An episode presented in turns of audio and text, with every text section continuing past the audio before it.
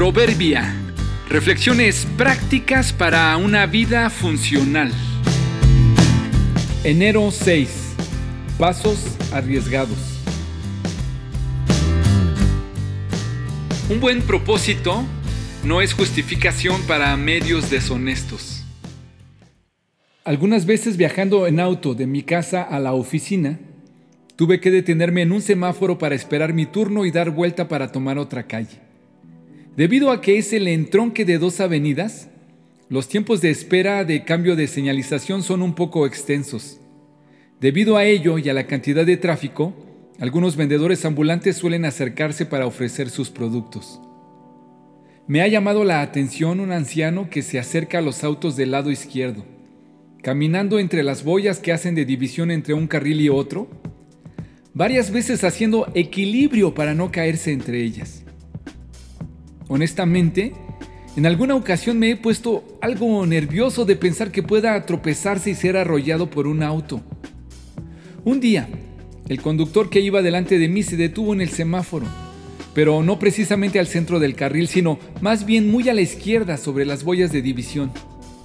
Pude observar cómo el anciano que pide dinero, al ver obstruido su paso, golpeó fuertemente con la mano el costado del auto y le hizo señas de reclamo al conductor, que observé que también movía las manos desconcertado sin saber la razón del reclamo.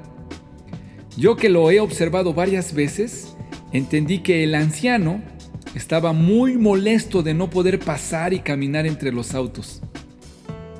Qué mal que un hombre de la tercera edad tenga que pedir unas pocas monedas para sobrevivir. Qué mal que las consiga de esa manera arriesgando su vida.